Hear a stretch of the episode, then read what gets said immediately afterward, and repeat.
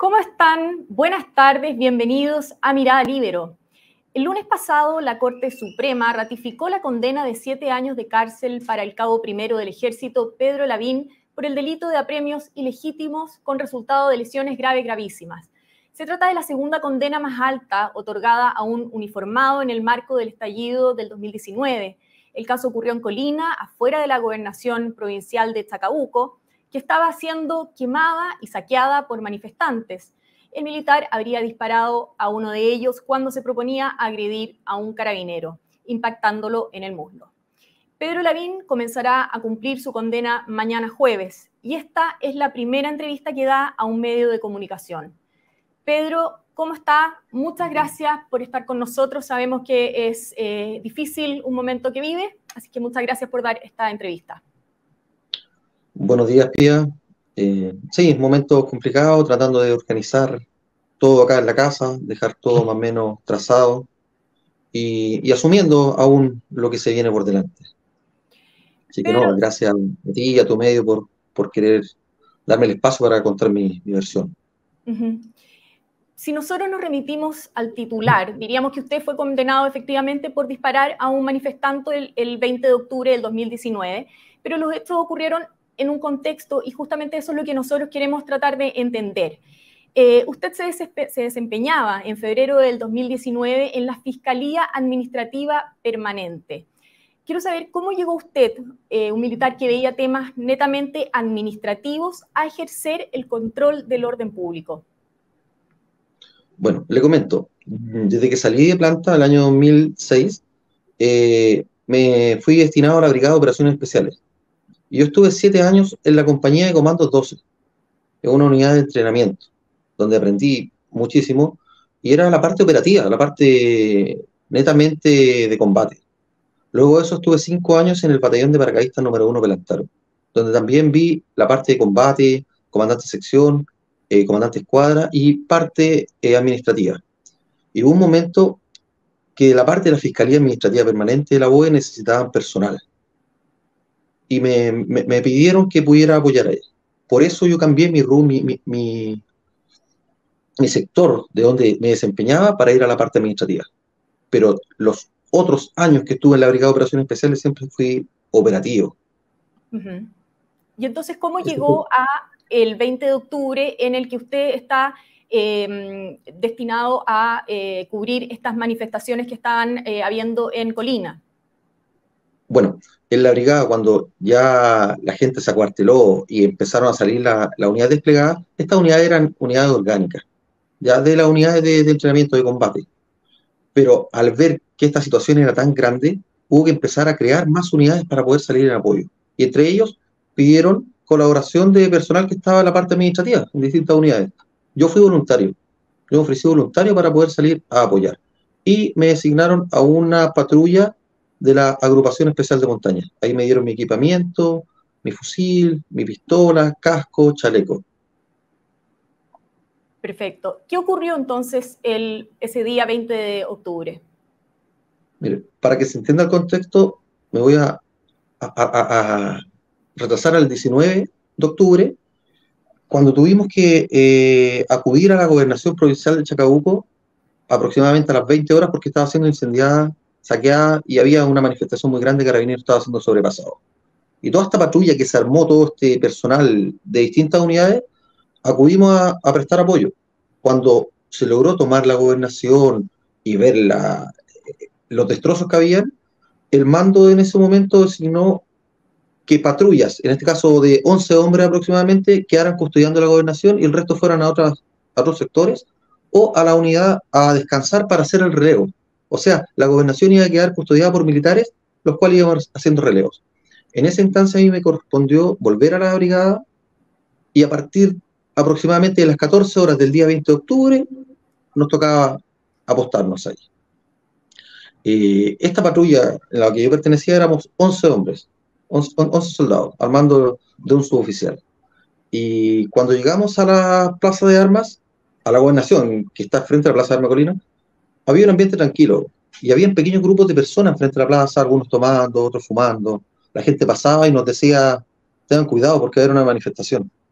Nosotros nunca tuvimos problemas con la civilidad. Se acercaron niños a subirse al vehículo, eh, una señora pasó, nos saludó, un camarada le regaló una, una pastilla, un paracetamol de su kit de primero auxilio porque se sentía mal. O sea, en ningún momento tuvimos ese, ese problema. Y claro, habíamos cuatro militares en la puerta de la gobernación y éramos un blanco identificable, muy bueno para los manifestantes. Y que al, al recorrer el tiempo, las horas, fue llegando más gente, se fue armando más grupo de personas.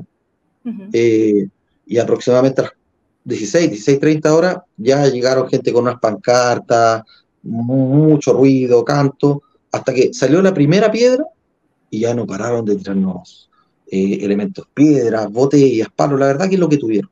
Y tuvimos que ingresar, recordarnos dentro de la gobernación, dentro de la dependencia. Eh, y la, la, la, la, multitud, muchos grupos querían, trataban de entrar del segundo piso, lo repelían, lo repelían. Eh, yo estaba el primer hombre en la puerta en el primer piso. Eh, vi como un, un, grupo grande quiso entrar y yo hice uso de mi, de mi fusil en ese momento. Yo disparé mi primer tiro a fogueo a un lugar seguro con la intención de que este, este grupo de personas se fuera. Uh -huh. Es importante indicar que a mí me dotaron de, de munición a fogueo y munición de guerra. Y yo cargué mi, mis cuatro cargadores con 15 tiros de guerra y dos tiros de fogueo encima, que es más o menos la, la lógica y es cómo entrenamos en la unidad. Ya. Y 15 o sea, tiros de... hacen lo mismo. Mm, eh, la lógica indica, indica, que todos hagan lo mismo, pero como era personal que era de distintas unidades, algunas unidades operativas tienen otro tipo de entrenamiento, entonces no todos cargaron igual. Esa fue mi, carga, mi, mi, mi, forma de cargar. No me dieron indicaciones, sino que según mi entrenamiento, yo decidí cargar 15 tiros, tiros en cada cargador de guerra y dos tiros de fogueo sobre estos. Entonces, volviendo a, lo que le indicaba cuando estaba en la gobernación, nos sentimos sobrepasados totalmente. Hubo temor. Y aquí el oficial que estaba a cargo tomó contacto vía radial pidiendo apoyo, tanto de militares como de carabineros, para poder eh, salir de este, de este aprieto. Y al cabo de, un, de, unos minutos vimos apoyo militar y vimos pasar un cuartel móvil de carabineros. Ante eso, salimos de la gobernación. La patrulla salió, no sé cuántos soldados de, de, de estos 11 que habíamos salimos, pero habíamos cuatro que alcanzamos a cruzar la calle. Ya. Eh, alcanzamos a llegar a la, al medio de la Plaza Armacolina y en ese momento hubo otro grupo, otra horda de, de, manifestantes que se nos lanzó. Y yo percuté mi segundo tiro a fogueo. Yo siempre estuve claro que tenía mis dos tiros de fogueo y venía tiro de guerra. E incluso uh -huh. a mis colegas que estaban cerca les dije, atento, acabo de disparar mi segundo tiro de fogueo, tengo tiro de guerra. Tienen que entender el contexto que había, por favor. Eh, piedras, gritos, caos. Y ahí empezamos a retroceder a la gobernación. Y ahí es cuando yo evidencio que por una de las calles laterales, que es Chacabuco con, eh, con San Martín, eh, este cuartel móvil que había llegado, se habían bajado un, un grupo de carabineros, creo que 10 o 11, uh -huh. y habían tratado de disolver a, a, la masa de manifestantes que había corrido hacia ese sector. Acto seguido, los manifestantes empezaron a perseguir a carabineros, carabineros tuvo que correr y tuvo que subirse al, cuartel móvil. Ahí es cuando yo veo y les digo a mis colegas, atento, mira a la esquina, y empezamos a avanzar por ambos lados de la calzada los que estábamos ahí. Yo estoy mirando frente, directo frente a mí, y veo el cuartel móvil y veo que Carabineros está subiendo. Siempre con ese estrés, o sea, estaban cayendo piedras, gritos, había de todo, había, estaban, estaban incendiando una, una independencia enfrente, o sea, eh, era caótico. Y cuando miro a mi izquierda, veo que dos personas de la adelantada de este grupo manifestante estaban ya llegando a darle alcance a Carabineros. ¿qué hago? Cuando veo a uno que, que, que, se va acercando rápidamente, yo levanto mi fusil. Y mi fusil estaba compuesto, tenía una mira. Y voy a hacer este, este era mi, mi, ángulo, lo que yo veía. Y yo me dirigí a la persona que estaba, que estaba atentando, que estaba tirando piedra o que iba con la intención de agredir, que es lo que yo vi. Y dejé de ver a carabineros. Y cuando veo que va con la mano arriba, a unos metros ya del cuartel móvil, eh, en forma inconsciente, en un segundo yo eh, le disparé. Y, y, y, como le digo, ya nos habían indicado las reglas de la fuerza, por ende yo tenía la noción de qué hacer y dónde dispararle. Aquí en ningún momento hubo la ocasión de la intención de quitarle la vida, de hacerle un daño mayor. Yo le disparé una extremidad para, que, para evitar lo que estaba haciendo, la, la, la posible agresión que iba a cometer. Eso fue en el momento, en, en el segundo. Uh -huh. O sea, ¿qué tan eh, familiarizado estaba usted con las reglas del uso de la fuerza en ese momento? Muy familiarizado, muy, porque eh, cuando de la jefe de la Defensa Nacional decantaron esta regla de la fuerza, llegaron a la oficina donde yo trabajo. E incluso con el, con el abogado de ese momento, las trabajamos y las la, entregamos a las unidades. E incluso en la fuera, fuera, como voluntario a, al control del orden propiamente tal en Colina. Así es, y las leí un par de veces, traté de complementar cuando estábamos dando una charla allí en la patrulla, entonces sí, me las sabía a grosso modo. Y entre ellos va lo que le voy a indicar. Eh, parte de eso indicaba de que al hacer uso de la fuerza letal, eh, habían dos modos para eso.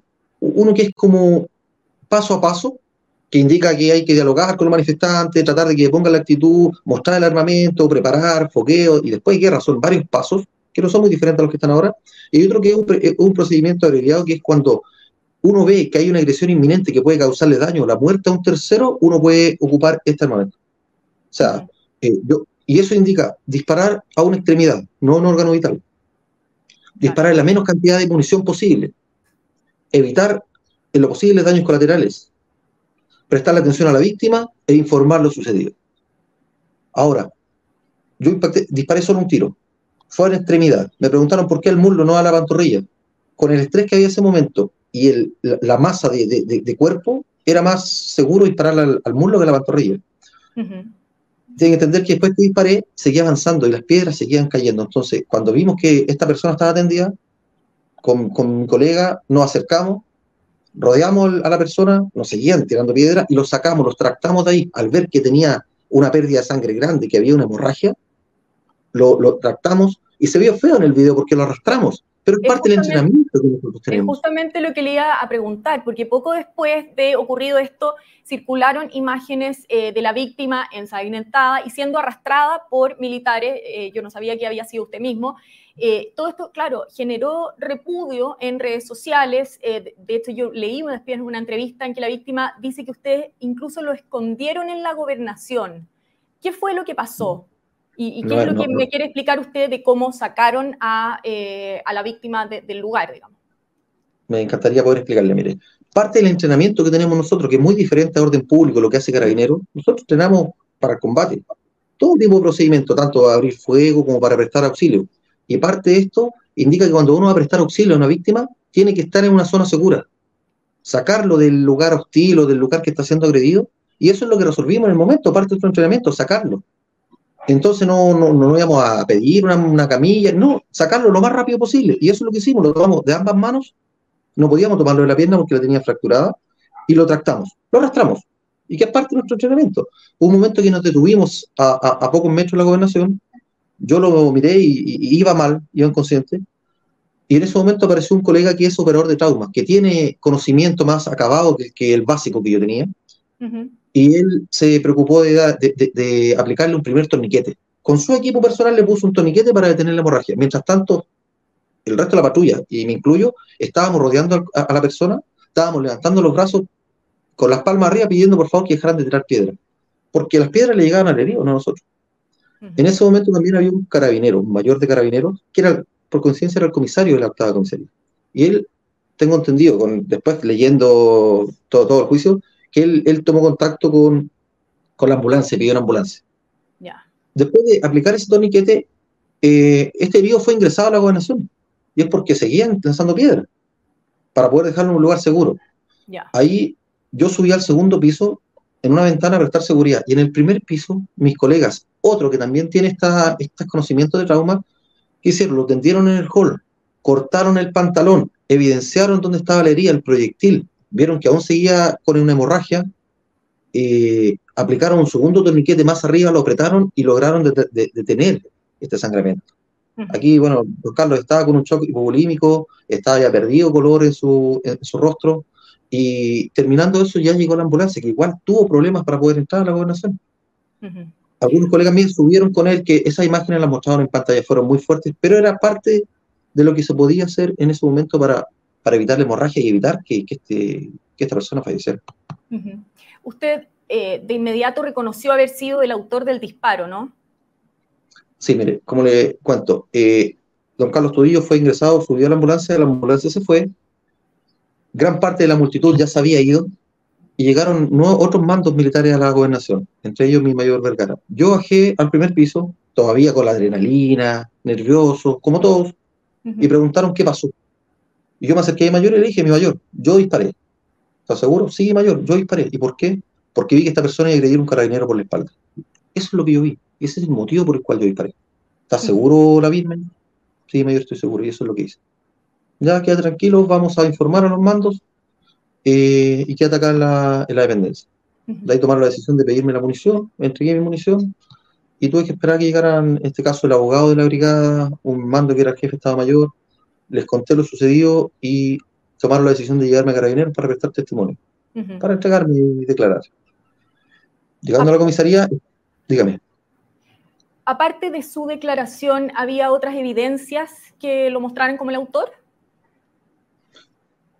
Cuando pasó el tiempo y pude ir viendo parte de la carpeta investigativa, entiendo que lo que detonó que supieran que yo era el autor fue mi declaración.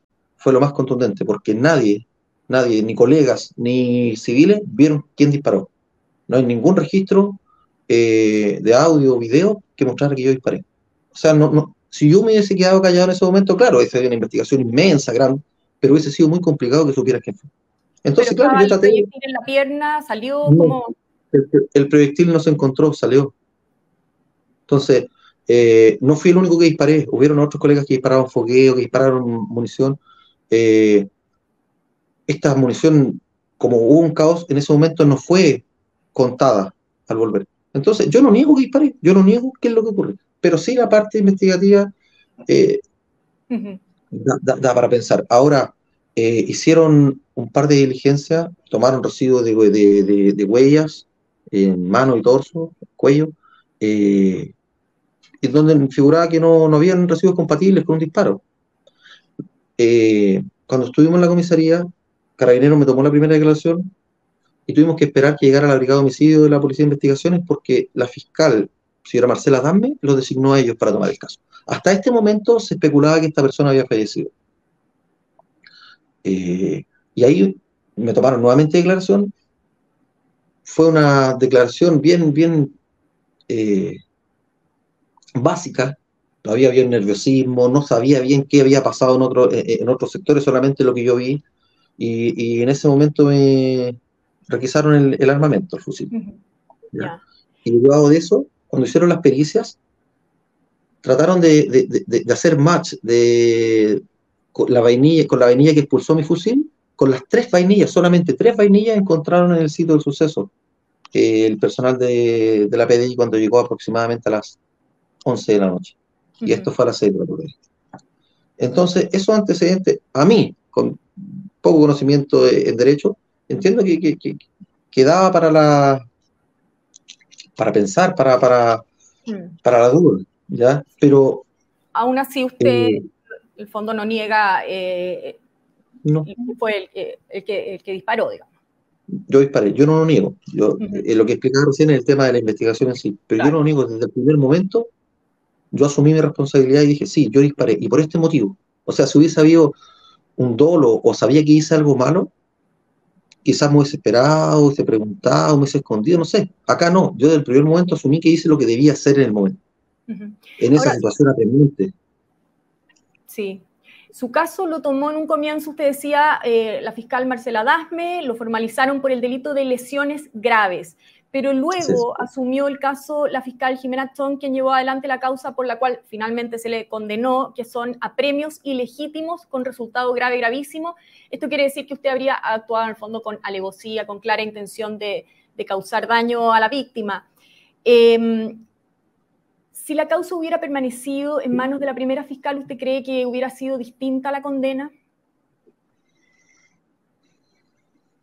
Personalmente yo creo que sí, que no, y me hago muy responsable de lo que estoy diciendo, yo creo que aquí hay, hay un cerco político contra los militares, sobre todo en la conmemoración, en las fechas que estamos. Entonces sí, yo pienso que, aquí la, la, fiscal Jimena Chong se empeñó, eh, buscó eh, y me reformalizó justo el 18 de octubre del 2021, o sea, justo dos años, conmemorando dos años del Estado Social.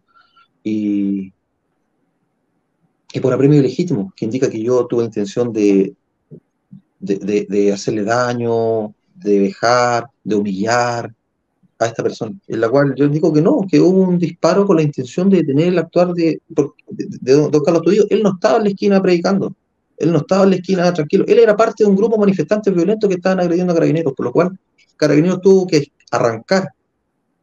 Mm. Entonces, claro, puede haber habido fracciones de tiempo eh, en esa ocasión, pero es distinto estar sentado en este momento a la cámara, conversarle, o la fiscal leer o ver una foto, que estar ahí y tomar decisiones en el momento.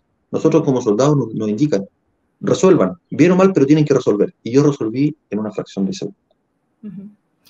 Eh, bueno, ustedes apelaron a la Corte Suprema, que como decía al comienzo, confirmó finalmente la sentencia, usted ha sido declarado culpable. ¿Cómo está actualmente? Eh, como decíamos también al comienzo, mañana debe ingresar a cumplir su, pena. Bueno, eh, hay que retroceder un poquito porque, bueno, se llevó a cabo el juicio entre el 30 de noviembre y el 19 de diciembre. Ahí me encontraron culpable, quedé con prisión, con arresto domiciliario total, y el día 28 de diciembre se leyó el fallo del juzgado de garantía colina en el cual me condenaron a siete años. Ahí la mi defensa eh, interpuso un recurso de nulidad a la Corte Suprema. Y ese fue el que se leyó el día lunes 11 de septiembre, en el cual ratifican la condena, no tomaron ninguno de los cuatro puntos que, que, alegaban, nada. Y ahí tengo quizás un desconocimiento, porque yo creí que iban a tomar parte de la ley Nain Ratamal para poder eh, bajarme un poco la condena. Como le digo, mirando a la cara o mirando a la cámara. Yo asumo mi responsabilidad que hice algo pero pienso que se excedieron un poco y este, esto estuvo quizás ligado a, la política. Bueno, aquí don Carlos Astudillo en este momento es asesor de la senadora Fabiola Campilla. Entonces, eh, ¿qué hace sensación? ¿Usted estaba eh, esperanzado en que fuera a, ayudarle quizás esta ley? Eh, Nain fue, y no, y no fue así tenía la esperanza de que, la, que me condenaran. O sea, yo sabía que me iban a condenar porque había una situación especial. Pero creí que iba a poder quedar en libertad cumpliendo una condena de distintas formas. Eh, creí que esta ley Nain Ratamal iba a poder bajar en uno o dos grados más, que quizás iban a poder eh, estudiar bien lo que, propuso la defensa, que era que las lesiones no son graves, gravísimas, sino son graves. Aquí don Carlos si bien sufrió harto, ya eh, ha recuperado la movilidad de su pierna, puede andar en bicicleta, puede caminar, el día lunes estaba, salía con una pancarta en, las manifestaciones del 11 de septiembre. Entonces, estudió cientista político y está trabajando en eso. O sea, está, está, haciendo su vida medianamente normal. Entonces, podría haber sido lesiones graves, no gravísimas. Y el delito podría haber sido violencia innecesaria eh, y no a premio legítimo. O sea, podría haber bajado la condena y esa era la esperanza que tenía. Y ahora, bueno, cuando salió ratificado, sí, fue un, golpe duro. Yo sí me estuve preparando para todo el contexto pero no han, igual fue un golpe duro para mí, para mi familia, todos han estado bien pendientes, algunos viajaron acompañándome, y créanme que las muestras de aprecio, de cariño, me han llegado a todos lados. Soy una persona bien sociable, tengo amigos en todos lados, y todos han manifestado un cariño y un dolor inmenso, prestándonos su apoyo. Así que sí, ha sido fuerte, ha sido pesado la parte familiar. Me imagino. Por último, Pedro, preguntarle, ayer se, volviendo quizás a la, contingencia, eh, saliendo de su caso, eh, ayer se dio a conocer una carta que enviaron 27 exmilitares que están presos en Punta Peuca al diputado Gonzalo de la Carrera, eh, donde reconocen las violaciones de los derechos humanos en el cumplimiento de órdenes. ¿Cómo recibe usted esas declaraciones? ¿Qué sentido le hacen a la luz de lo que quizá usted ha vivido? Mira, lo primero, yo prefiero no referirme a lo que ocurrió en un tiempo que yo ni siquiera había nacido. Eh, me imagino que el ejército era muy distinto en ese tiempo, cómo se impartían las órdenes, cómo se recibían y el conocimiento que tenía el personal. Entonces, sin tener mayor antecedente, prefiero no, no opinar de eso. Pero sí, el trasfondo de la carta es, es que por favor le puedan dar beneficios, sobre todo a reos que ya están, están muy enfermos, tienen una avanzada edad y puedan poder terminar su vida en, en la casa con el cariño de su familia en ese contexto yo creo que deberían tomarlo en consideración, estudiarlo y quizás eh, darle la oportunidad de despedirse con su familia. Más allá no puedo opinar porque no, no, tengo mayor conocimiento y, no me corresponde. Pero una pregunta que se me quedó en el tintero solamente. Eh, ¿Usted se ha reunido con la víctima del disparo? No, nunca me he reunido con Carlos Tudillo. La única ocasión que tuve para ofrecer mis disculpas fue al término de la reconstitución de escena, donde estaba la fiscal, donde estaban los abogados querellantes, mis abogados, los del INH, y les expresé mi sentir. Les dije aquí, yo no entré al ejército para entrenarme y agredir a, un chileno o, situaciones como esta. Me arrepiento, estoy lamento mucho la situación que ocurrió y el daño que le, que le que ocasioné a Carlos Tudillo. Pero yo resolví según las circunstancias que estaban en ese momento. ahora, si yo hubiera tenido videos que se han visto después de esto, o hubiese tenido más tiempo para evaluar y valorar, que eso habría sido distinto. Pero lo que yo vi y lo que viví fue resultado de lo que yo accioné. El contexto. Así es. Pedro, eh, muchas gracias por habernos dado su testimonio. Eh, esperemos que, bueno, todo vaya resolviéndose de mejor manera para usted, que esté muy bien y muchas gracias. Eh, Pía, muchísimas gracias por el tiempo, poder manifestar quizás a grandes rasgos lo que ocurrió, el sentir. Y lo, último, eh, acá al momento de salir los militares, no entregaron las reglas de uso de la fuerza, no se entregaron las disposiciones, nunca ha sido el sentimiento de la institución salir a agredir derechos humanos, ni agredir a la gente, sino que las situaciones son puntuales y todos reaccionamos distintos según la veamos. Acá yo me voy a ir de baja a la institución, eh, muy dolido, que me gusta lo que hago, me gustaba lo que hago, yo el uniforme lo llevo dentro, y sí, me van a quitar el uniforme, me van a quitar el sueldo, pero yo voy a seguir siendo soldado el resto de mi vida. Muchas gracias, Pia. Gracias, Pedro. Yo me despido también agradeciendo su sintonía. Nos volvemos a encontrar en cualquier momento con más Mirada Libero. El Libero, la realidad como no la habías visto. Haz que estos contenidos lleguen más lejos haciéndote miembro de la red Libero.